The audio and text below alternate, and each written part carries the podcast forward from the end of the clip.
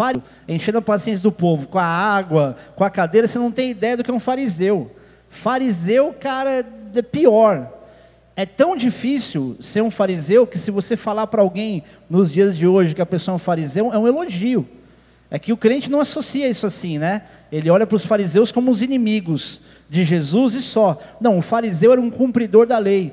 E geralmente era um cara que cumpria a lei à risca. E cumprir a lei naquela época não era cumprir a lei como a gente hoje, ou cumprir a lei como é a lei no Brasil. Cumprir a lei envolvia jejum, envolvia as entregas e ofertas de uma maneira muito mais intensa do que a gente está acostumado a ver. Então, se alguém um dia te chamar de fariseu, fala, obrigado, meu, eu vou conseguir ser salvo como um fariseu pela graça. E esse texto ele fala disso. No momento onde Jesus está confrontando ali os fariseus que não estavam se adequando à palavra de Deus, porque qual era o grande problema na época? Jesus, quando começou a pregar sobre a graça de Deus, e ele não aboliu a lei, ele estava pregando sobre o Evangelho, ou estava construindo o Evangelho, dando ensinamentos que os fariseus, eles confrontavam Jesus, dizendo sempre que ele estava errado, que ele não colocar Jesus numa furada qualquer. E aí Jesus estava colocando eles no lugar deles. Eu não vou ler o texto inteiro. Mas ele fala isso e esse texto se assemelha também a um que Jesus diz em João, no capítulo 15, versículo 2, que todo ramo que estando nele não produz fruto, ele corta, mas o que produz fruto, ele poda esse, esse ramo, para que ele. Aliás, vou ler aqui porque não é exatamente isso, não vou começar. João capítulo 15, pode abrir lá. Diz assim: Eu sou a videira verdadeira e meu pai é o agricultor. Todo ramo que estando em mim não der fruto, ele o corta. E todo que dá fruto, limpa para que produza mais fruto ainda. Quem tem tradução de poda? Poda, quem mais? Poda. Então esse limpa é uma poda, na verdade. E apesar desses dois textos, eles falarem coisas similares, falar sobre árvore, falar sobre, sobre inclusive sobre a questão de estrutura de uma árvore, ele, o texto de Mateus especificamente, ele fala sobre os que, pela lei e pela tradição, se achavam de Deus, que eram os fariseus. Aí onde Jesus chega para eles e diz: toda árvore que não foi Deus que plantou, ele vai arrancar. Ele está querendo dizer: se vocês não são ramos enxertados na videiras, na videira, Deus vai arrancar. E nesse texto aqui, ele está dizendo justamente que toda árvore que estando enxertada, que estando no Senhor, ela, der fruto, ela não der fruto, ela vai ser cortada. E se ela der fruto, ela vai ser podada para que dê mais fruto ainda. Então, esse segundo texto ele fala sobre os que estão debaixo da graça, os que já estão nele. O texto de Mateus não diz o que eu vou parafrasear, tá? Mas toda vez que eu leio esse versículo, ele me faz pensar isso.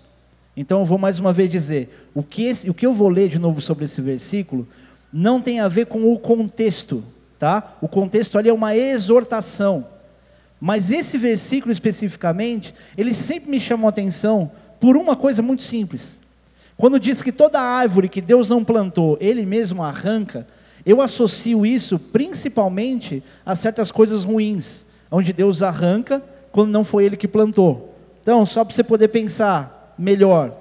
Sabe aqueles problemas da sua vida que não foi Deus que colocou? Aquelas injustiças, aqueles problemaços. Então, de acordo com essa interpretação ou essa reflexão, seria o mesmo que dizer: esses problemas contraditórios agora, que não foi Deus que plantou, ele vai arrancar. Ele fala, pastor, isso é meio contraditório, porque tem problemas que eu plantei, Deus também vai arrancar. Então não é a árvore que a gente plantou, que Deus arranca, é tudo que não foi Ele que plantou, Ele vai arrancar. Eu posso dizer para você, querido, sem medo de errar, que tudo aquilo que dentro da sua realidade você recebeu e não veio de Deus, Ele vai arrancar, inclusive, e essa é a parte difícil, aquilo que parece ser algo bom. Pastor, mas como assim? Querido, se tudo que é bom vem dele, se dele, por meio dele e para ele são todas as coisas, então o que é bom tem que ter vindo dele. Mas aquilo que parece bom nem sempre veio de Deus. Quantas coisas que pareciam boas para você se descobriu depois que era uma bomba? Quanto carro que parecia bom, que você passou um tempinho, falou: "O que que eu fiz?" Financiamento de 60 meses. Nossa, comprei esse lixo. Acho que isso só aconteceu comigo, né? O problema é que a gente só percebe que algumas coisas que estavam plantadas no nosso coração, na nossa vida, não eram boas, quando o tempo passa. Depois de um tempo você olha e fala assim, cara, isso aqui parecia ser tão bom. Sabe aquele, aquele relacionamento que começa e depois ele vira uma guerra, mas você insiste em continuar dizendo que ele é um relacionamento? Começou e parecia ser tão bom, mas como é que ele começou? Me fala, qual é o relacionamento, mesmo dos mais catastróficos, que começa sempre mal? Porque se por um acaso ele perdurou por um tempo, é porque alguma coisa boa teve, concorda? Você não vai conseguir sustentar um relacionamento por algum tempo se não tiver alguma coisa boa no começo, alguma coisa que te desperte. E muitas vezes quando as pessoas, por exemplo, quando você encontra aquilo que é superficial e que às vezes Deus não está naquilo mesmo, por exemplo, quando você encontra alguém lindo e linda e vai namorar por causa disso. Eu tive um amigo meu, cara, em, em na década de 80 para 90. Ele encontrou uma, uma moça, os dois eram super bonitos. Sabe aquela coisa de casal que chama atenção, assim, lindo, que nem eu e a Marcela? Estão rindo por quê? E os dois eram apaixonados pela beleza um do outro, mas a gente que era amigo individualmente dos dois, sabia que não tinha a mínima condição deles viverem juntos. E por um tempo eles viveram essa paixonite. Por quê? Porque é conveniente. Tem um monte de coisa que é conveniente, a gente vai sustentando. Até porque a gente gosta de viver por aparência. A gente olha para aquela, aquela imagem de casal perfeito. Eu estou falando de casal, mas existem outras situações. E você fica sustentando aquilo que parece que é impressionar alguém. Já contei para vocês, volto a dizer: status pelados. Não viva assim. Comprando o que você não quer, com dinheiro que você não tem, para impressionar quem você não gosta. Pior ainda se for na área sentimental. Se relacionar com quem você não gosta só em virtude daquilo que os outros vão pensar de você. Vocês estão aí? Sabe onde eu vejo isso? Eu não devia tocar nesse assunto, mas tem como. Ah, é meio delicado, é melhor não falar. Não sei se eu posso.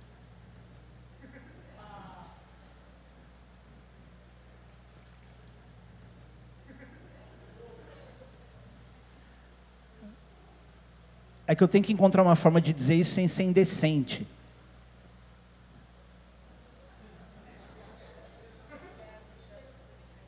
Não, Deus vai me ajudar, mas eu orei aqui, Ele vai me ajudar. Sabe aqueles caras que têm moto esportiva? Aí, ele leva uma menina, que geralmente a gente não sabe quem é, para andar na garupa dele. Eu não quero que você imagine nada. Mas, quantas das vezes você não tem a sensação de que aquele cara tem aquilo e tem essa pessoa só por aquilo que ele tem? Ele tem uma imagem impressionante para as outras pessoas, mas você consegue olhar para a pessoa e ver credibilidade em alguém que por ter uma motona e ter uma gata ali na garupa, que geralmente ela anda com uma roupa muito apropriada em situações como essa, você consegue olhar para ele e dizer, nossa, que cara sensacional? Não dá uma sensação de que ele é um trouxa? Quem mais pensa isso? Sou só eu. Ufa, que alívio. É mais ou menos isso que acontece quando a gente está muito vivendo pela aparência. A gente está muito demonstrando para as pessoas que a gente é muito satisfeito com aquilo que a gente tem. E parece bom. Aí o tempo passa, os problemas começam a vir. Ou se isso é o início de um relacionamento para algumas pessoas, tanto para a mulher, quanto para o homem, quanto para a mulher. Que às vezes olha para um cara como esse e fala, nossa, que cara sensacional. Às vezes o cara é um cavalo, o cara é um violento, é um estúpido, é um qualquer outra coisa. E ali ela está tanto tempo no relacionamento, depois fica difícil dela sair. E às vezes ela vai sair, o que acontece? Crimes passionais. Vai o cara falar, ah, não vai ser minha, não vai ser de mais ninguém. Vai lá e mata. É ou não é? Não só apenas as questões sentimentais, mas muitas das coisas que nos cercam, muitas vezes são assim. A gente está muito impressionado pela aparência. A gente começa a viver muita plantação de árvore no nosso coração que nos afasta de Deus. E depois a pessoa, Deus começa a fazer uma limpa, a pessoa se posiciona, entrega a vida para Jesus, ela começa a perder as coisas, a pessoa fala assim, poxa, mas como assim? Entreguei minha vida para Jesus, que é o dom do ouro e da prata, e agora não tem mais nada. Por que, que isso está acontecendo? Perdi tudo que eu tinha. Não é simplesmente que a gente perde tudo que tem, é que Deus arranca coisas que nos distanciam dele. Se por um acaso sobrou alguma coisa lícita, que Deus sabe que para você tirar ou não tirar aquela altura do campeonato não custa nada, talvez ele nem tire. Mas quantas coisas boas Deus precisa arrancar para a gente se voltar para Ele. Quantas vezes Deus tem que quebrar nossa perna para a gente parar de andar com essa autonomia toda e começar a olhar e dizer: só Deus pode fazer a, a situação ficar diferente. Por isso, a gente precisa aprender a lidar, querido, com as perdas de Deus e confiar na movimentação de Deus. Deus se movimenta. Eu já falei para vocês que Deus reage muito mais às nossas ações, só que isso não é um limitador para que Deus não haja. Porque Deus vai agir de qualquer forma, Deus vai se movimentar, Ele vai se manifestar. Ele criou a, a, a humanidade, Ele criou a terra, Ele fez com que Jesus viesse para a terra, para que todo aquele que cresce em Jesus não perecesse, mas tivesse vida eterna. Então Ele se move sim, e isso é uma das formas de Deus se movimentar, justamente em árvores que a gente plantou, ou que não foi Deus que plantou, e Ele vem para arrancar. Só que a gente não tem o discernimento que isso precisa ser arrancado. A gente quer ficar ali debaixo daquela árvore. Vocês estão aí? E se uma movimentação de Deus é para arrancar o que não é dele, a outra bem diferente é a poda, é para cortar o que já é dele. Deus vai falar com algumas pessoas aqui hoje, mas eu queria que você ampliasse teu entendimento e você não pensasse apenas no teu sofrimento, tá? Porque quando pensa em poda ou fala isso, e a pessoa já conhece a palavra, ela já fica, ai, já entendi qual é a minha poda. Amplia teu entendimento, amém? Não fica falando, ah, eu sei, estou sendo podado. Calma. Causa já isso, mas tem mais do que isso. E poda, querido, para ser poda, ela vai ter que causar dor. No ramo, no caso da, da, da árvore, ou na pessoa, no caso da pessoa. Para quê? Para poder crescer, multiplicar e dar sustento, estrutura aos frutos que vão, vão aparecer. O problema é que a maioria de nós não sabe lidar com a poda. Quando essa poda vem, a pessoa entra num, num casulo de autocomiseração, ela começa a ter pena de si mesmo. Ela olha para si e fala: Nossa, que injustiça, olha o que eu estou vivendo. E começa a dizer, inclusive para Deus: Deus, o senhor não está me vendo aqui. Ou diz para os outros: Parece que Deus me esqueceu. E eu sei que tem gente aqui que já fez essa pergunta: Deus, mas e eu? Em algum momento, como testemunho do Charles, ele perguntou isso, tipo, opa, e eu? Mas entendeu que tinha que ter uma atitude. Não adianta ficar chorando a dor da poda, amém? O que, que seria essa poda? A grosso modo, querido, eu posso dizer que são coisas que parecem fazer parte da nossa vida, mas que hoje talvez não sirvam para absolutamente nada, e só impedem a frutificação. Está lá, faz parte da aparência, não tem nada errado com aquilo, mas impede que outras frutificações possam acontecer. E não dá para viver com elas por tanto tempo, elas precisam ser arrancadas em algum momento para poder vir fruto. Mas na verdade, é ainda mais do que isso. A poda, querida, ela serve para estimular partes que estão vivas. E quando ela vem como uma poda, como um corte, vai arrancar da árvore, inclusive as partes que são boas. Se você já viu uma árvore podada, você sabe que não é quebrar só o galho seco. Você vai arrancar uma parte boa dela. As podas bem feitas, quando você olha aquela, aquela do caule da árvore, aquela parte branquinha. E se aquilo fosse uma carne humana, querida, era a mesma coisa de perder um braço. Você vê a pessoa, tem gente passando por essa poda sendo cortada com dor, mas há um propósito nisso, amém? E nem é sobre poda que eu vou pregar, hein? Então, trazendo por esse processo de vida, para ela poder ser, ser eficaz, ela tem que passar por esse processo de poda de uma forma mais profunda e não superficial. Então, algumas podas, queridos, elas vão ser profundas. Não vai ser só uma coisinha que você perdeu. Vai ser uma dor que vai ser gerada. Eu acho o máximo a, a história de como se forma a pérola. Já contei para vocês. Através do sofrimento da ostra, a lágrima, que é a madre pérola, produz a pérola. E quanto maior é o sofrimento da ostra, maior a pérola que ela produz. E também vocês já ouviram alguns domingos atrás que o reino de Deus é semelhante àquele comerciante que vendeu tudo que tinha para comprar aquela pérola. Ou seja, o sofrimento daqueles que pertencem a Deus não é um sofrimento pelo sofrimento, é um sofrimento sempre com um propósito. A poda para aqueles que são de Deus, ela é sempre com um propósito. E a palavra de Deus diz: o propósito é dar mais fruto, para que possa frutificar ainda mais. Mas a gente não consegue aceitar isso. A gente acha que para a gente frutificar tem que ser da maneira mais óbvia, a mais humana, a mais calculista possível. E Deus não vai fazer você, querido, multiplicar não vai fazer você prosperar sem você passar por poda. Vai ser impossível. Ninguém que estando em Deus vai prosperar e multiplicar, Deus vai entregar tudo na mão dele sem tratar a estrutura, e geralmente com dor, com desconforto, com injustiça. Amém? E esse é justamente o meio de Deus garantir que os frutos que ele vai dar, eles não, não sejam perdidos depois. E nos últimos anos, querido, eu, eu confesso que eu vi muita gente se perder no meio dessa poda, e talvez essa seja uma das minhas preocupações hoje. Porque como a poda vem de maneira desconfortável, as pessoas só associam as podas a injustiças. Ela fala, puxa, que injustiça, olha o que está acontecendo comigo. E ela não percebe que isso já pode ser uma poda. Ela sofre, só que ela não entende que aquilo é para o bem dela. E quando isso acontece, geralmente ela escolhe dois caminhos muito perigosos. Abra a tua Bíblia em Mateus, capítulo 21.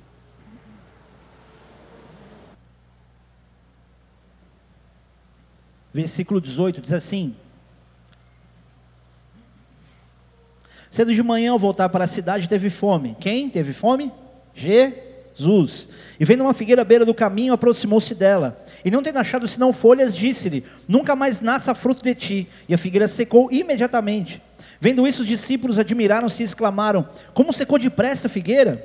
Jesus, porém, lhes respondeu: Em verdade vos digo que se tiverdes fé, nem não duvidades, não somente fareis o que foi feito à figueira, mas até mesmo se a esse monte disseres, ergue-te, lança-te no mar, tal sucederá. E tudo quando pedides em oração, crendo, recebereis. É curioso pensar que esse texto ele fala de prova de fé e não de julgamento, porque quando você olha esse texto e você eh, se, se enfatiza exclusivamente o que aconteceu com a figueira, você olha para isso e fala, nossa, Jesus julgou a figueira. Só que o contexto inteiro desse texto fala de encorajamento, fala de fé. O final do texto mostra justamente isso. Agora, nas entrelinhas, se você juntar esse texto com Marcos no capítulo 11, você vai perceber que não era tempo de ter figo, não era tempo dessa figueira dar algum fruto. Agora, por que, que Jesus amaldiçoou essa figueira? Eu sei que muitos de vocês já sabem, mas para a gente poder se atualizar aqui. Porque o fruto do figo, ele geralmente vem antes da folhagem. Então, se por um acaso já havia folhagem, era sinal que já deveria haver fruto. E esse é um outro problema do, da figueira, se comparado à nossa vida hoje. Quando a gente está falando de ser árvore, de ser podada e de poder ser uma figueira, a gente está totalmente dentro desse contexto. Se a gente tem aparência e não tem fruto, a gente também seca. A diferença é que não existe um Deus dizendo você vai secar, não está frutificando, você vai secar. Não é isso que ele faz. Ele poda, ele tem esperança, ele vai lá, ele injeta em você. Ele sabe que ele criou você com a capacidade de frutificar. Ele não vai te amaldiçoar. Esse exemplo de Jesus, por isso que é importante você analisar o contexto, porque se você pensar nisso aqui, você vai olhar e dizer, pastor, pelo amor de Deus, eu não estou frutificando, então o próximo passo vai ser eu secar. Pastor, eu não estou frutificando, será que Deus vai me arrancar e vai me jogar no fogo, porque não serve para nada, só para isso mesmo, para virar, para virar combustível para o fogo? Quando você diz que você não frutifica, Atrela isso a uma questão. Você só não frutifica, e Deus não vai ficar bravo com você porque você não frutifica, ou você tem a aparência de quem frutifica, mas não frutifica. Ou você se comporta como alguém que dá fruto, mas não dá fruto. Você se comporta como alguém, como alguém super espiritual, mas não é super espiritual. Nosso problema é não lidar com a verdade, com quem a gente realmente é. Eu queria que você perguntasse para você em algum momento, mas não é para te colocar para baixo, mas para você entender que Deus te chamou para viver experiências e uma essência que você só descobre nele. Então se pergunta em algum momento: quem sou eu? Você consegue olhar para você e perguntar, tipo, quem é você? Você não chega à conclusão que parece que você é o profissional da sua área? Quem sou eu? Cara, eu acho que eu sou só um engenheiro. Quem sou eu? Cara, sei lá, eu sou um contador. Eu só sou um advogado, eu sou um pastor. Isso, querido, é só o meio pelo qual Deus vai frutificar. Porque a primeira coisa que você precisa descobrir sobre quem você é, é entender que você é filho de Deus. Você foi criado para Ele. E parenta o que você faça na vida. Enquanto você estiver nele, você vai dar fruto. O problema é ter a aparência de quem é super espiritual, que frutifica muito, mas no fim das contas não dá fruto nenhum. E também não dá para ir para o outro lado e viver autocomiseração e dizer: ah, é mesmo, eu sou miserável, nem aparência de crente eu tenho mesmo, ah, eu sou o pior, mas só fica nisso. Quantas pessoas estão só admitindo aquilo que são ou aquilo que não são, mas também não sai desse estágio? Entra num estado de conformismo miserável. 1 Samuel capítulo 16, versículo 7, Deus diz para o profeta Samuel, quando ele vai ungir a Davi, e o profeta Samuel começa a olhar os filhos de Jessé e fala: Uau, deve ser esse cara, olha o tamanho dele, olha esse, olha esse. E aí Deus chama a atenção dele e fala assim: Samuel, você está vendo pelo exterior, o homem olha por fora, eu olho para o coração, não foi esse que eu escolhi. A gente escolhe e acha que vai ser escolhido por uma estrutura, uma aparência exterior. Não é só aparência física, mas a aparência daquilo que parece que você tem, ou que você acha que você tem. E quando a pessoa não tem fruto, ela só seca, querido. Justamente porque ela fica sustentando essa aparência. Você já viu muito, muita gente que tem aparência de ter dinheiro, mas que você sabe que está endividado, arrebentado? Ou só eu que conheço gente assim? A pessoa fica sustentando a postura dela, sustentando o que ela tem a gente é exatamente assim. A gente sustenta a nossa postura de crente. De crente que vem na igreja, frequenta a igreja, faz o que Deus espera e tudo mais, mas só a gente sabe o quanto a gente só está sustentando uma aparência. Querendo impressionar quem? Aqui dentro, deixa eu te contar um segredo: não tem ninguém aqui dentro que você precise se impressionar. Porque todo mundo que está aqui é carente da graça de Deus, é tudo pecador. Uns são mais, outros são menos. Uns já são livres do pecado. Outros têm a natureza de um pecador, mas não são escravos do pecado. Mas todos nós aqui estamos na mesma condição. Ou para os impressionar ninguém. Não fica olhando para mim, ou para a pastora Marcela, ou para os presbíteros ou diáconos, e assim: Uau, esses caras são de Deus. Eu sou miserável que eu ainda bebo, ainda fumo, coitado de mim. Se admite, você está no mesmo patamar tem problema nenhum, Deus não olha para você e, e, diz: Olha, se um dia você chegar naquele nível, eu te ouço. Não, Ele te ouve agora. A graça de Deus está sobre você agora. Para de se preocupar com a tua aparência, não apenas aqui dentro, mas principalmente lá fora. Porque a tua realidade maior, a mais desafiadora, não está aqui. Adorar a Deus, o que Deus realmente espera de você, não é o que você faz aqui num culto onde você canta três, quatro músicas, levanta a mão, bate palma, senta, levanta, ouve uma palavra, ah, é verdade, Deus, isso é adoração. Adoração é aquilo que você vive, o que você faz fora daqui. Fora daqui é o que diz o que, que você realmente é. No teu quarto sozinho. Tem aquela frase que diz: você é aquilo que você, fa aquilo que você faz quando você está sozinho. Eu costumo dizer, não é só isso. Uma coisa é extensão da outra. Amém? E para mim, espiritualmente, isso é uma das coisas mais perigosas que existem. Por tanta gente se acostumar com aparência, a gente começa a andar distante de Deus ao ponto de cometer os maiores pecados dentro da igreja. Mas, pastor, não tem pecadinho e pecadão? Tem sim. Me acha aqui na Bíblia algum versículo que diz exatamente que todos os pecados são iguais. Ah, mas são só inconsequências. Querido, eu passei um tempo mergulhado nisso. E eu comecei a pe pegar os textos que se falavam sobre questões de comparação de pecado. Se você pegar Levítico 20, você vai falar, vai ver os pecados sexuais e você vai perceber que a pena de alguns pecados são diferentes de outros pecados. São consequências piores, mas quem está dando a consequência é uma sentença de Deus. Então isso prova de fato que alguns são diferentes. Êxodo capítulo 32, versículo 30. Cometestes grande pecado, não vou entrar no contexto agora capítulo 23, versículo 23, quando Jesus fala sobre o que é mais importante na lei para os escribas e fariseus, ele fala: vocês estão coando um mosquito engolindo um camelo? O que Jesus quer dizer com isso, querido? É a prova de que existem tamanhos de erro, mas, quando se fala do maior pecado que se pode cometer, e esse é um dos que a gente está mais próximo de cometer, cada um de nós que está aqui, inclusive eu,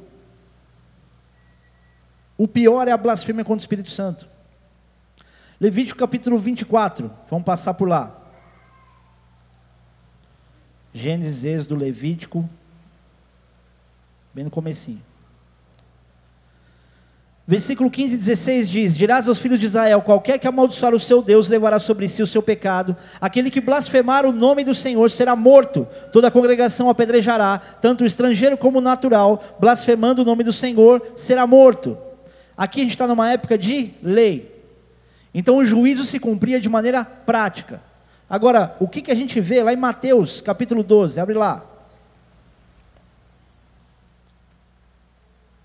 Vocês estão acordados? Estão cansados? Estão enjoados? Sim. Eu escutei sim, viu? Está tão cansado que foi por osmose? Sim, sim. Paga minhas contas? Sim. Achou aí, capítulo 12 de Mateus, versículo 22, diz assim: Então lhe trouxeram. Peraí.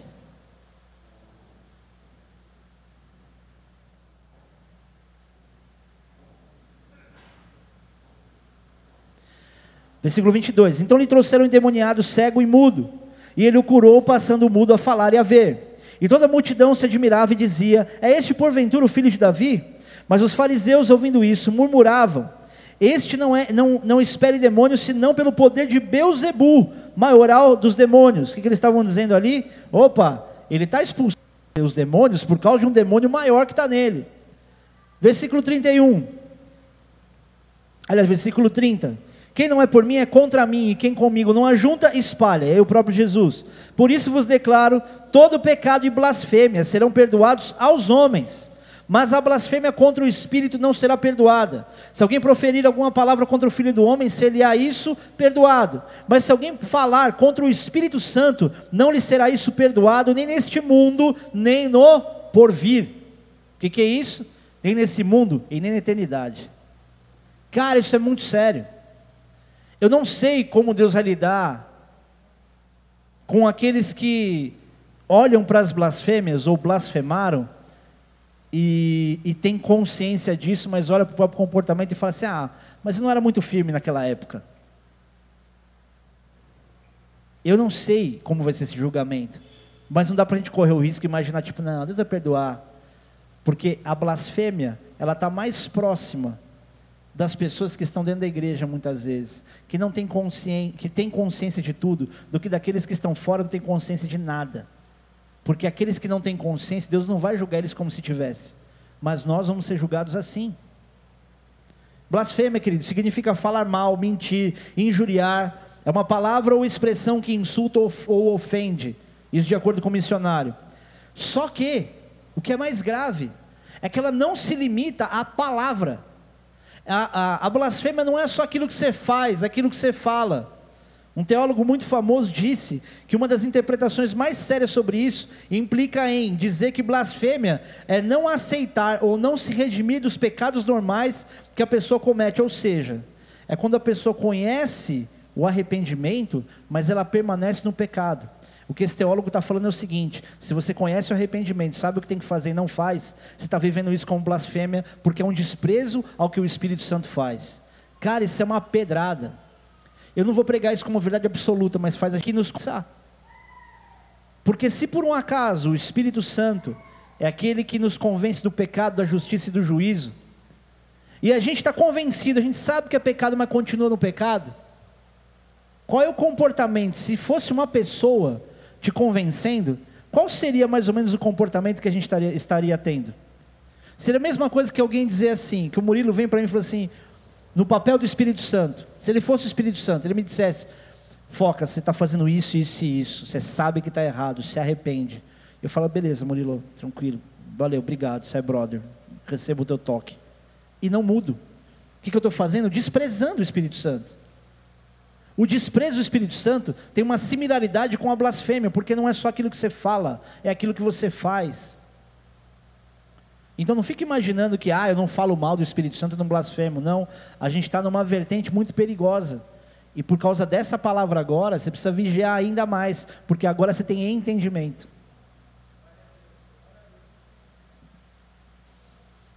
É o que Paulo diz aos Romanos no capítulo 6, versículo 1 e 2.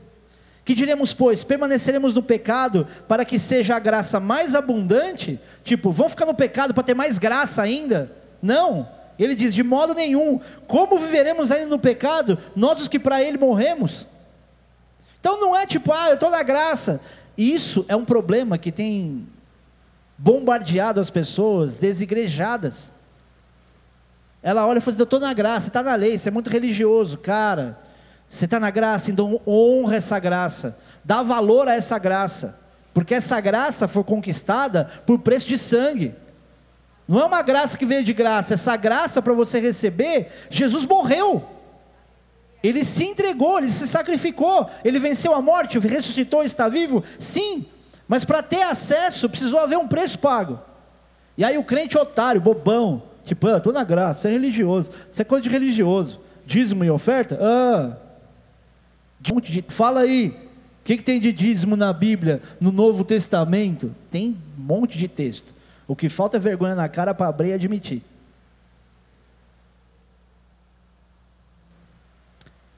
Ah, eu não ia falar, mas eu vou falar.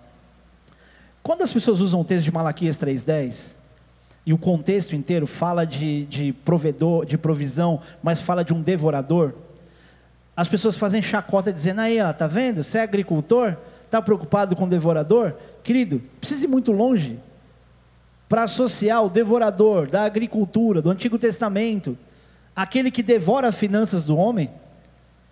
Então não associe isso a uma questão de lei, mas a uma questão de princípio. Simples assim. E justamente esse pecado, querido, que alguém pode cometer, às portas da volta de Jesus, é o que mais pode nos afastar da nossa vida eterna sem a gente perceber. Eu não vou falar sobre salvação, se perde ou não, tá? Não é disso que eu estou falando. Eu estou falando de um contexto de um pecado sem perdão. Querido, se existe um pecado sem perdão e no céu não entra, não entra pecado, como é que você vai associar essa questão a imaginar que você vai poder entrar no céu e beleza? Como é que a gente vai olhar para um pecado de blasfêmia e achar que ele é normal e ele não vai ter perdão? Se eu colocar nesse copo d'água aqui uma gotinha de água de esgoto e você souber, você vai tomar? Quanto mais o céu, com uma gotinha de um pecado sem perdão. Não dá para brincar com isso, imaginar que isso é algo normal. Não é. Isso é sério. E eu não estou falando isso, querido, porque eu estou lavando as minhas mãos, tipo, ó, oh, estou pregando. Não, não, eu estou me, me colocando na mesma condição que você. E eu vou te mostrar isso agora. Até os crentes que sabem que não tem moral, querido. Crente que você olha, o cara baixa a cabeça para você. O cara está na balada, mas ele baixa a cabeça e fala, cara, estou errado. Esses, não é, eles talvez tenham mais temor do que a gente que está aqui. Não é para você que veio hoje, baladeiro, que veio na quinta, mas domingo você não está nem aqui, está em qualquer carnaval, otário, bobão. Não é para você pegar isso aí, tipo, ah, é o pastor, bem que o pastor falou. Porque eu admito mesmo que eu estou frio, eu admito mesmo que eu sou isso, eu baixo a cabeça, estou errado, estou errado. Esse discurso manipulador de só dizer que está errado, mas de não mudar, te coloca na mesma condição. Alô? E a gente, querido, aqui dentro da igreja, achando que a gente tem moral para julgar alguém. Eu vou te dar um exemplo de como é fácil a gente cair em blasfêmia. O vídeo está aí? Manda aí.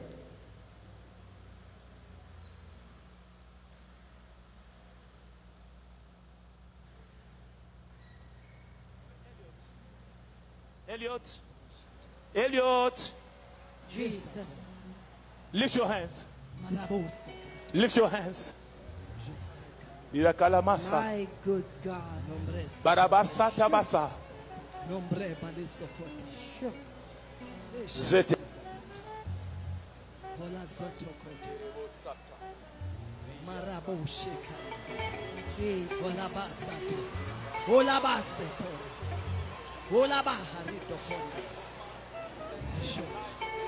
Man of is commanding life. Rise up! Come on! Rise up!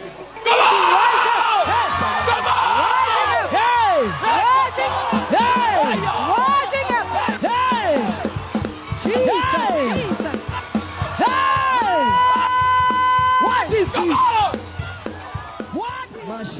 Mashakata, you move mountains of God. Maya Soto Karama. Say wife. Malazoto. Okay. Church of God. You can't be quiet. That has never Walk with seen. me. Walk with me. Somebody bring him Friday. Let him eat. He has been fasting for since Friday. Jesus. Shall I say unto the Lord? Glory to All Jesus. I have to say is thank you. What shall I? Amém. Pode acender a luz. Quantos de vocês foram convencidos de que isso foi uma res- ressurreição genuína?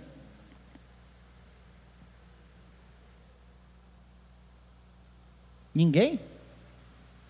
Quantos aqui desconfiam e acham que não foi genuína? Ótimo, era isso que eu queria.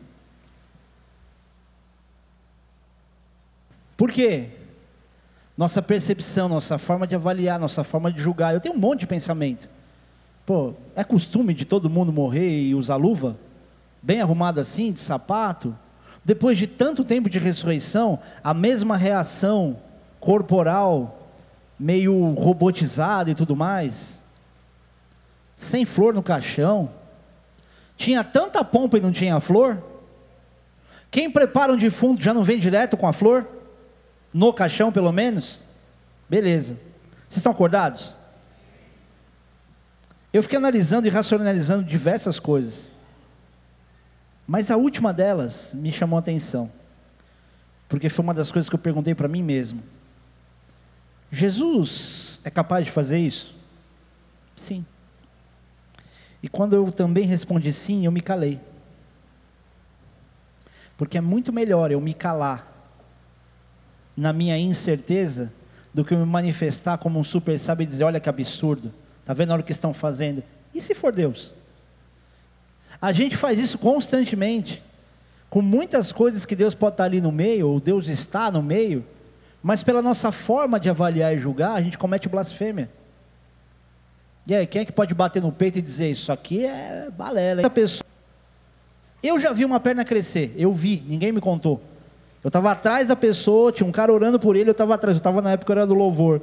E eu fiquei olhando e eu vi a tíbia do cara crescendo. Eu falei, não é possível, cara. Não é possível.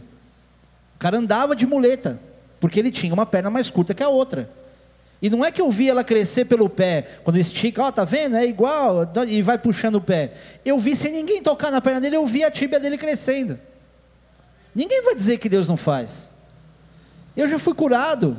Eu já vi pessoas que tinham sentença de morte, já contei para vocês, com câncer. A gente orou, o cara foi curado, tinha, ele tinha menos de um mês de vida. Toda vez, e todo mês ele ia lá na igreja perguntar onde é que, que dia que, a gente, que eu ia pregar gente, né? Quer isentar? Essa falsa humildade. Fui eu que orei mesmo. Para poder comprovar, ó, meu, me deram um mês de vida, eu estou um ano vivo. Deus não cura? Cura. Mas a gente está muito prático para avaliar. Opa, isso aí não é de Deus, não. Querido, se você não sabe, fecha a boca. Porque esse é um dos nossos outros problemas com a blasfêmia. A gente fala demais. Geralmente quem fala demais faz de menos. Eu sei que aqui não tem ninguém assim. Só que lembra lá do que diz em Provérbios, capítulo 17, versículo 28? Que diz que até o tolo, quando se cala, ele é tido por sábio. E aquele que fecha a boca é tido por entendido. Tem horas, querido, que não é o quanto você é capaz de falar, mas o quanto você é capaz de fechar a sua boca. Tem horas que a sua poda fica mais difícil de tanto que você fala, de tanto que você reclama, de tanto que você julga, de tanto que você avalia. E é justamente nessa intensidade que a gente acaba cometendo um pecado de blasfêmia. Eu sei, não é o tema mais interessante para você ouvir, para tirar você dessa realidade, não, querido, ele é fundamental para que você não olhe para a realidade que você está tendo hoje, o teu comportamento religioso, acostumado com a igreja, caminhando para o buraco e achando que está tudo certo.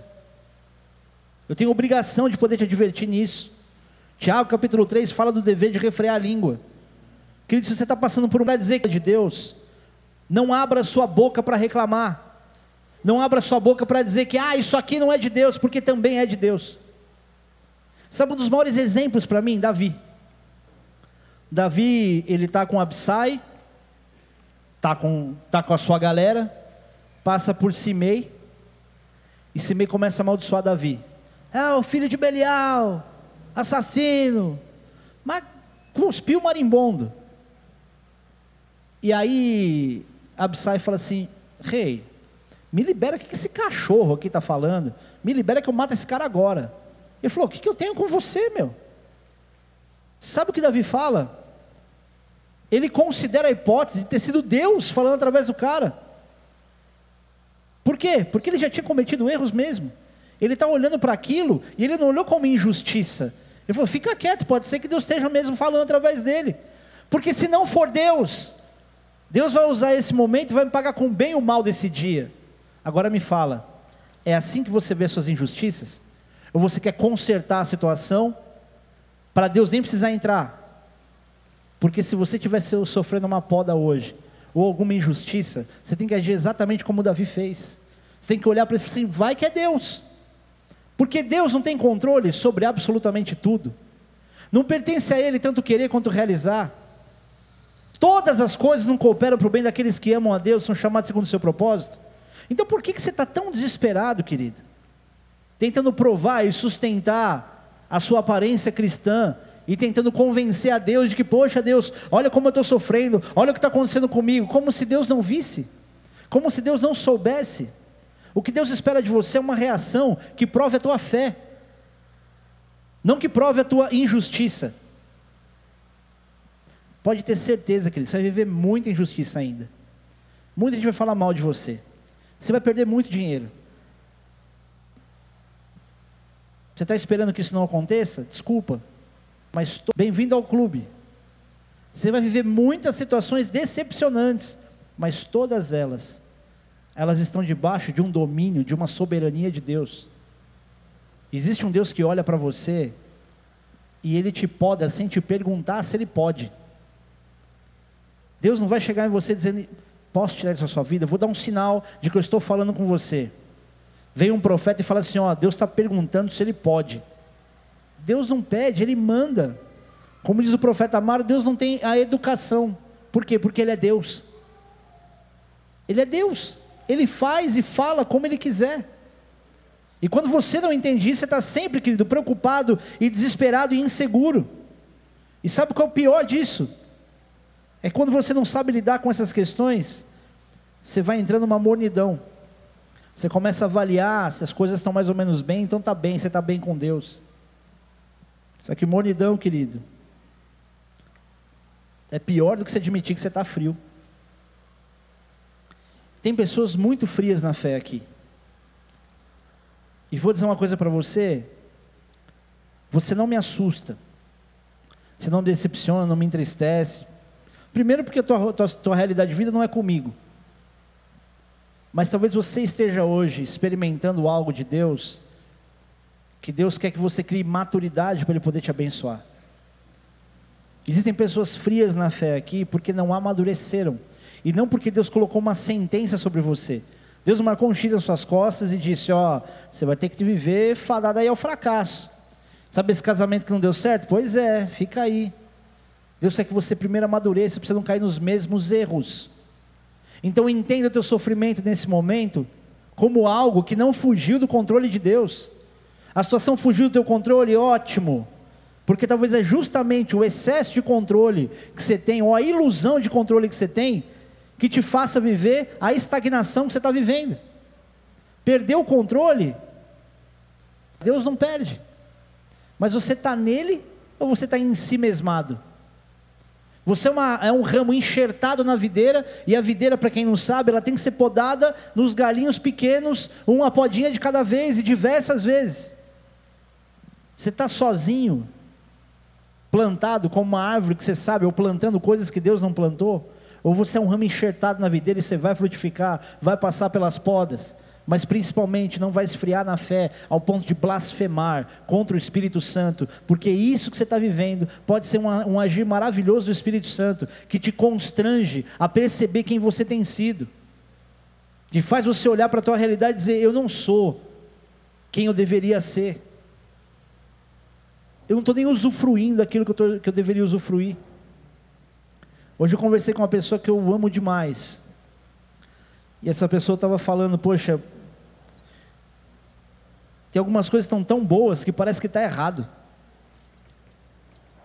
E quem falou que as coisas que são boas, elas têm que ser algo que te vai gerar preocupação, porque tipo, hum, que tem uma frase que diz assim: quando o deserto está em silêncio, é que os índios estão chegando. Índios, América do Norte, está deserto. Nossos índios estão no meio da mata. Está tudo muito silencioso, tem alguma coisa errada.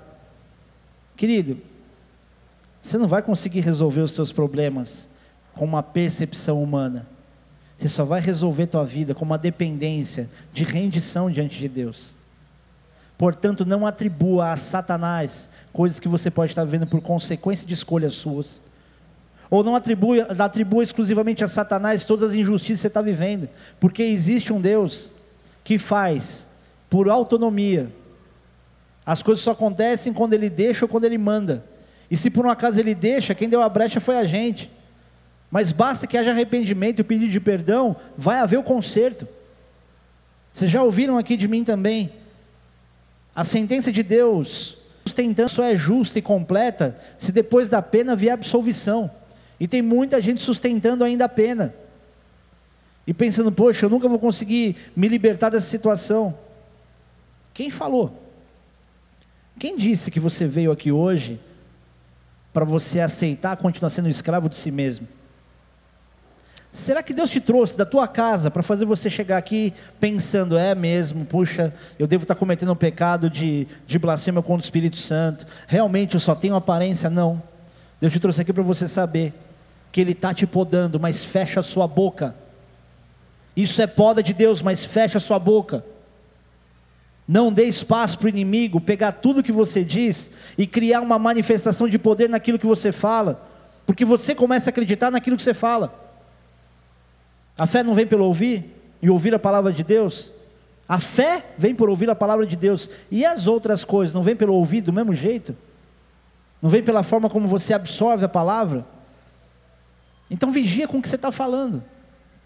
E muito do que a gente tem vivido nos últimos anos tem sido reclamações e lamentações. Por isso a gente não enxerga que esse é só um momento de poda.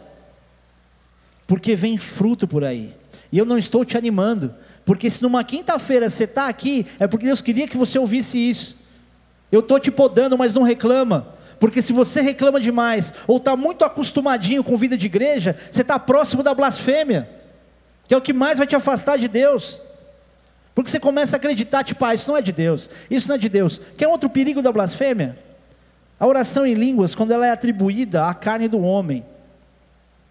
Isso é o Espírito Santo, desprezo pelo que ele faz, e é. Eu clamo a Deus misericórdia para muito amigo meu, por pastores que um dia eu sentei para conversar, na minha época de adolescente, para falar sobre manifestações, dons do Espírito.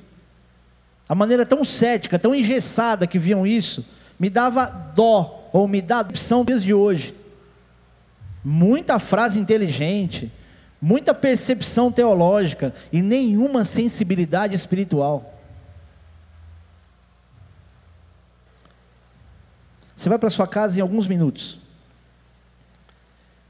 Em alguns minutos, você vai ter oportunidade de se lamentar de novo, de reclamar com Deus, de falar mal de acontecimentos que o próprio Espírito Santo está gerando em você. Ou então você vai sair daqui com a expectativa de qual é o próximo passo de sofrimento, porque Deus está vendo. Os olhos do Senhor estão em todo lugar, a contemplar os maus e os bons. Eu quero acreditar que você é bom. Eu sou bom. Eu posso não ser bom na intensidade que eu sei que eu deveria ser, mas eu sou bom. Eu não sou bom porque eu sou melhor. Meu coração eu sei que ele é enganoso, mas a minha intenção, minha inclinação, o meu desejo é pela bondade. Você é bom, Deus está te vendo. Deus está te vendo. O que você precisa aprender é transformar os teus sentimentos, sensações boas em atitudes, que sejam atitudes que glorifiquem a Deus. Feche os teus olhos por um instante.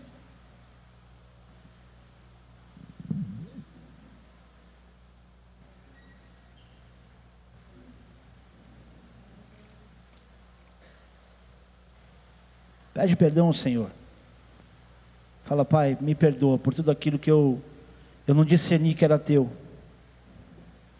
Me perdoa pelas, pelas minhas reclamações quando era teu Espírito Santo agindo em mim. Me perdoa, Pai, quando eu tenho me acostumado com a vida dentro da igreja. Quando prestar um culto, para mim é só pegar um culto. Quando vir a esse lugar e num momento como esse, é quase como cumprir um protocolo religioso. Pai, eu uno aqui em oração, a oração dos meus irmãos, suplicando, Pai, que mais do que entendimento, dá no Senhor Deus os frutos do arrependimento. Nos ajuda, Senhor, a mudar por fora como um reflexo daquilo que já começou a mudar por dentro. Nos perdoa, Pai, quando atribuímos ao inimigo ou a tantas outras coisas aquilo que era teu. E nos ajuda, Pai, coloca um guarda nos nossos lábios. Feche, Senhor Deus, os nossos lábios. Não permita, Deus, que a gente continue reclamando, se lamentando no momento de poda. Porque nós não queremos, Senhor Deus, no fim das contas, olhar para trás e perceber que a gente só perdeu tempo reclamando, se entristecendo, como se o Senhor não tivesse planos. Nos faz, Senhor Deus, lembrar dos teus planos não apenas de promessas que nos beneficiam com bênçãos terrenas, mas de planos que o Senhor tem para a gente. E certamente, Deus, nós não conhecemos todos eles, mas nos ensina a confiar. Nos ensina, Senhor Deus, a confiar ao ponto de descansar. Há homens e mulheres aqui, Senhor Deus, que entraram com a sensação de vazio, com a sensação de injustiça. Há pessoas que entraram aqui, Senhor Deus, dizendo para si mesmas que estão falidas, como se a falência mais relevante fosse a falta de dinheiro e não a espiritual. Em contrapartida, pessoas aqui, Senhor, que não faliram financeiramente, mas estão com as suas emoções, com a sua comunhão contigo falidas. E eu quero declarar como profeta teu ressurreição. Não ressurreição num prédio, mas ressurreição, Senhor Deus, em cada templo, em cada morada do Teu Espírito Santo. Eu declaro arrependimento naquele que hoje vive como um morno na igreja. Sensibilidade, Senhor Deus, sede, uma inquietação para sair do estado onde estão hoje. E declaro, Senhor, eleição, aquele que entrou aqui morto. Eu declaro vida em Teu nome. A ressurreição, Senhor, de áreas mortas. A transformação e novos acontecimentos. Para que vejam, Pai, no dia de hoje, o milagre do Senhor acontecendo, e que atribuam isso exclusivamente à tua bondade, à tua graça, à tua misericórdia, aos teus planos. Senhor, que nessa noite o teu nome seja glorificado por aqueles, Senhor Deus, que creem, que nessa hora estão concordando com essa oração, com o coração aberto, crendo que alguma coisa já está acontecendo. Senhor, injeta no nosso coração a ingenuidade da criança, para que não sejamos aqueles que avaliam o que o Senhor pode ou não fazer, baseado naquilo que faz sentido. Tira de nós, Deus, essa estrutura religiosa, onde parece que a gente só vai ver teu milagre se fizer sentido. Senhor, nós queremos ser com o coração como de uma criança, capaz de acreditar em qualquer palavra tua, capaz de acreditar, Senhor Deus, em qualquer liberação que vem, inclusive num momento como esse. Me coloco aqui, Senhor, junto com os meus irmãos, suplicando para que o nosso coração seja sensível à tua voz e por causa dessa sensibilidade, Senhor, os teus filhos possam viver as coisas mais fora do comum possível. Aquilo que é de mais sobrenatural. Aquilo que desengessa, Senhor. Aqueles que o Senhor chamou para ser frutíferos. Obrigado, Pai. Porque essa noite é o início, é o nascer para muitos que entraram aqui e que precisavam se apropriar, Senhor, de uma palavra viva tua. Vivifica-os, Pai. Vivifica-nos, Senhor. Aleluia, aleluia, aleluia. Ao homem que entrou aqui, você foi um empresário, você tinha funcionário, você tinha caminhão. E você quebrou. Você hoje tenta se levantar financeiramente, trabalhando com um e com outro. Você se sente humilhado, sua família foi dissolvida. Seus filhos e filha cresceram, se casaram. E tudo que sobrou sobre você foi responsabilidade. Mas olha para trás. E lembre de quem você era quando você tinha tudo isso.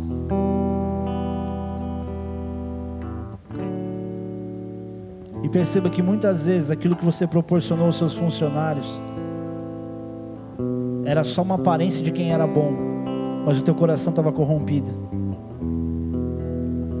Deus precisou tirar de você tudo isso, porque nada é mais importante do que a tua salvação.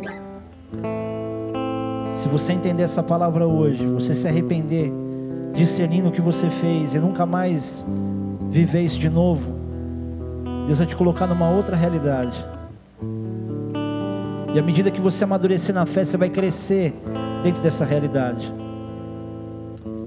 Deus mostra você com humildade, recebendo um favor de Deus que te reestrutura. Deus está me mostrando você comprando um caminhão, não sei quem você é.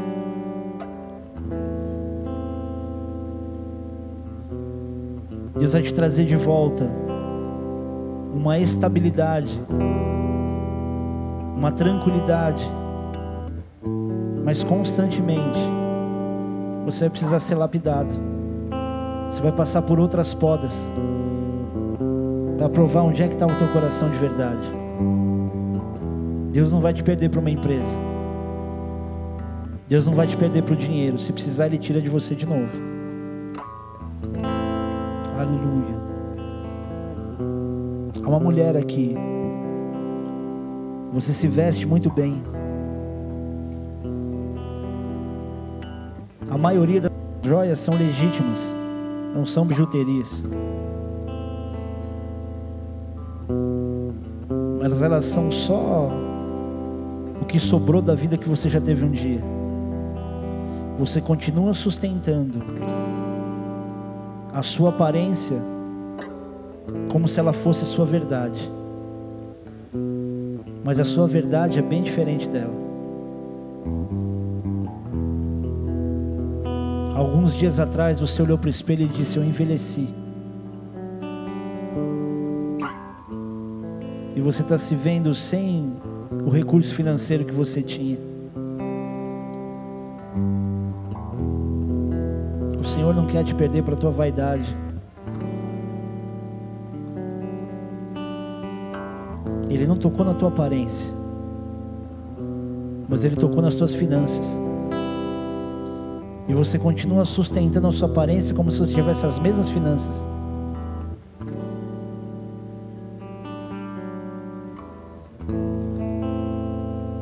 Você é rica por fora,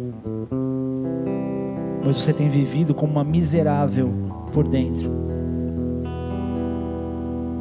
E o pior, é que você esconde isso das pessoas. Você não sabe se humilhar diante das pessoas. Você continua tentando mostrar que você está bem. Você não quer admitir a vergonha que você está vivendo. Só que a palavra de Deus diz, querida, que só os humilhados serão exaltados. Só aquele que se humilha vai experimentar a exaltação. Humilhai-vos, pois, sob a poderosa mão de Deus, para que Ele em tempo oportuno vos exalte, diz a palavra. O problema não é como você se veste, o problema é que aquilo que você veste é o oposto da realidade que você sabe que você tem sido. Rasga o teu coração, deixe as pessoas que estão próximas de você saber qual é a tua realidade. Deus não está dizendo para você não se cuidar, para você não cuidar da sua aparência. Deus está dizendo para você cuidar do seu coração. Para de sustentar essa aparência. Aleluia. Existem relacionamentos aqui, casais que ainda não chegaram ao casamento. E por fora está tudo certo. Você está em santificação para os outros. Querido, não se trata daquilo que a igreja pensa não tem a ver com aquilo que o pastor acha, mas com os roubos do inimigo, porque a única maneira dele roubar de você um relacionamento que tem tudo para dar certo é com você sustentando uma aparência de santidade, mas sem ela existir.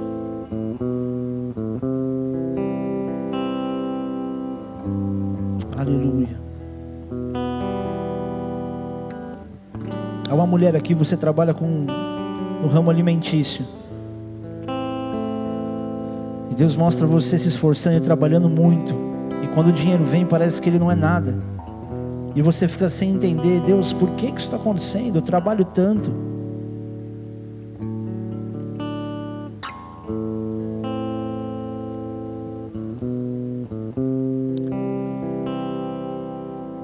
Deus quer colocar um propósito no teu coração pelo qual você deva viver, antes de dar para você os recursos financeiros que Ele quer te dar. Porque se você crescesse hoje, se você começasse a ganhar dinheiro hoje, a última coisa que você faria é estar numa igreja. Deus permitiu que você vivesse isso até agora, para você discernir que apesar de se esforçar e trabalhar, você não tem propósito nenhum na vida. Deus não participa de nada, só quer ganhar dinheiro e pagar as contas. E por você ser responsável e trabalhadora, você acha que, que, você acha que isso é o suficiente. Mas hoje Deus quer colocar um propósito, uma razão pela qual você vai trabalhar. O dinheiro vem e vai. E se você olhar para a dificuldade que você está tendo hoje, ainda assim você tem que admitir que Deus tem cuidado de você até agora não está te faltando o básico. Contas atrasam, você paga, contas atrasam, você paga. Aleluia. Aleluia.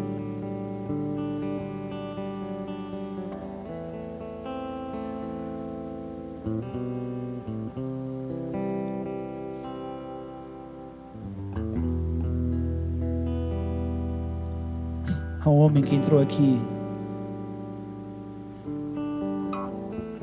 Você é um católico e não tem problema nenhum. Mas você acha que porque você tem uma história de ser católico, está tudo certo. Só que você entrou aqui agora e você olhou para essa quantidade de informação, você está se sentindo pequeno, você está assustado. Não se preocupa. O que Deus quer é o teu coração. O resto Ele vai te mostrando, Ele vai se revelando. Mas hoje entenda: não adianta você ter uma história que se sustenta e tem orgulho dela, se você não tiver intimidade com aquele que te criou. Os anos vão passar e você vai ter a sensação de que você perdeu tanto tempo na tua vida por não conseguir, por não desejar se aproximar daquilo que Deus tinha para você. Eu vou fazer uma oração, eu quero te convidar a fazer essa oração e todos aqui que ainda não confessaram a Jesus Cristo como Senhor e Salvador, que admitem que são pecadores e querem ser salvos e querem ter sua vida transformada, eu quero que você repita essa oração comigo onde você está. Aproveita que a igreja inteira vai abrir o coração, vai abrir a boca. Então abra o teu coração e diga assim: Jesus, eu sei que eu sou pecador, mas eu não me orgulho disso. Me deixou o contrário. Eu me arrependo de todo o pecado que me deixou longe do Senhor. Nessa hora, Jesus, eu me rendo e eu te suplico, me recebe hoje, toca a minha vida, me salva, porque mesmo sem conhecer a Bíblia, mesmo sem saber toda a tua história, de alguma forma eu creio que o Senhor é o Filho de Deus, que veio a esse mundo e morreu na cruz no meu lugar, e o Senhor ressuscitou e está vivo. E a partir de agora, eu te convido, Espírito Santo, entra no meu coração com a tua vida e gera vida em mim. Amém. Pai amado, te peço, Senhor, que esses que fizeram essa simples oração, mais poderosa, comecem a ter contigo uma experiência, Senhor, de transformação, de restauração, de revelação de valores para que quando saírem desse lugar, ou a partir do momento que estiverem na sua rotina de vida, percebam, Senhor, que algo aconteceu aqui e que seria impossível algo que aconteceu em um momento, em um dia, se estender fora daqui sem a presença de ninguém da igreja. Que saibam, Pai, que o Senhor não mora nesse prédio. Que te conheçam hoje como Deus Salvador, como Rei dos Reis e Senhor dos Senhores. E não mais, Senhor, com a imagem de um Jesus pregado, com a, Jesus, com a imagem de um Jesus morto. Mas hoje, Senhor, entendendo que o Senhor está vivo, o Senhor sofreu, padeceu, se entregou, morreu em silêncio, mas venceu a morte, ressuscitou e está vivo, e a partir de agora, Senhor, o Senhor os resgatou por preço de sangue. Que te conheçam hoje, Pai, como igreja nenhuma pode apresentar, mas que haja neles, Deus, uma sede em te conhecer, que eles não se contentem simplesmente em vir à igreja, dá a eles, Deus, o interesse de conhecer a tua palavra, e eu te peço, Deus, revela-te a eles, surpreende-os, Pai. E até, Senhor, nos envergonha, nos constrange em amor, porque sabemos que toda vez que o Senhor nos constrange, é porque o Senhor mostrou algo novo que a gente não tinha valorizado ou visto. Que assim te conheçam hoje, em nome de Jesus, amém.